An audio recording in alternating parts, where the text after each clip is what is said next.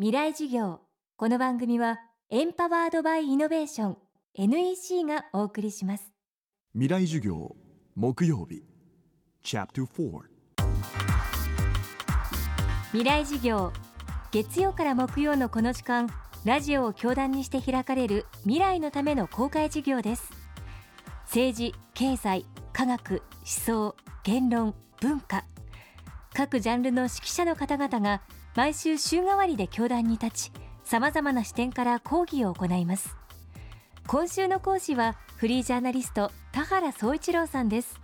政治経済科学 IT とその対象は多岐にわたりメディアと活字両面で精力的に評論活動を行っています。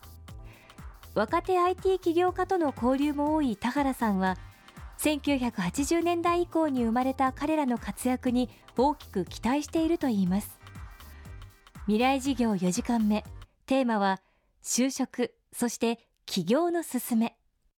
うん高度成長の経験がない。学生運動の経験もない。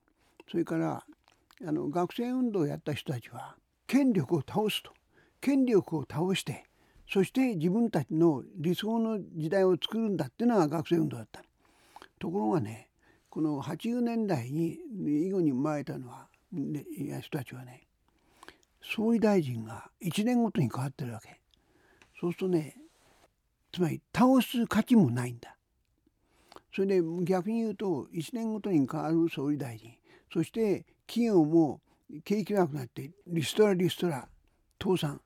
だからね政治の面でも経済の面でもなんか頼りにできる人間いないなと思うの。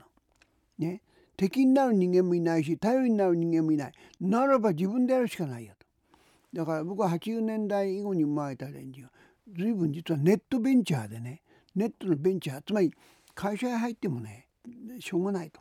会社なんてあのねやっぱ下手をすると倒れる自分でやるしかないっていうんでね自分でベンチャー作る人間がね随分増えてます。で成功してる人間も随分多いです。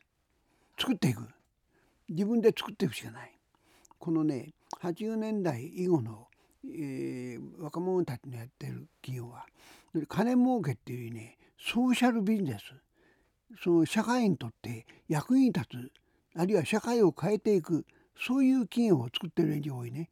だ僕はそれでねああこの連中そういう連中を見ていて新しい日本の夜明けを感じるって感じですよ。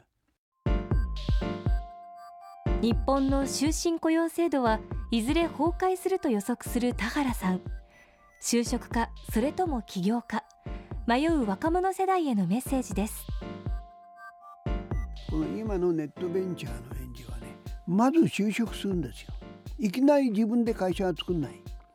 で、えー、就職してねで、えー、2年3年勤めることで社会とはどういうことかと生きるとはどういうことなのかと世の中とはどういうことなのかっていうことをある程度身につけてそして独立する。今のネットベンチャーはほとんどそれやってます。4050になってからベンチャービジネスを起こしたって難しいのよ。やっぱりね少なくとも僕が実は、えー、会社を辞めてフリーになったのは42歳。423歳がねフリーになる自分でやるギリギリかなと思う。若い時にだからベンチャー作った方がいいです。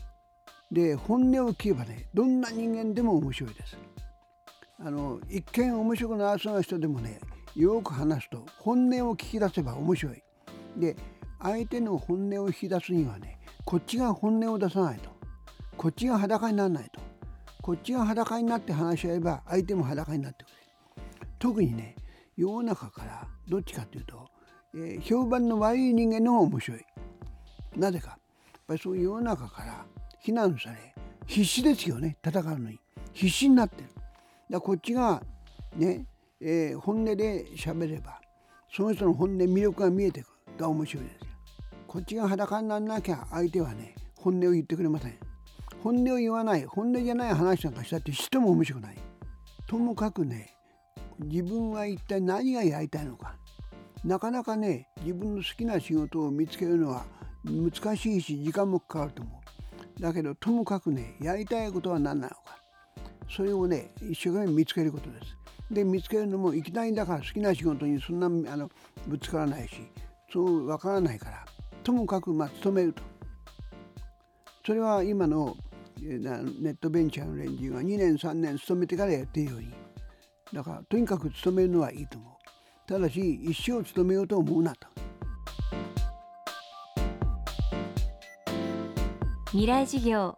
今週の講師はフリージャーナリスト田原総一郎さんでした。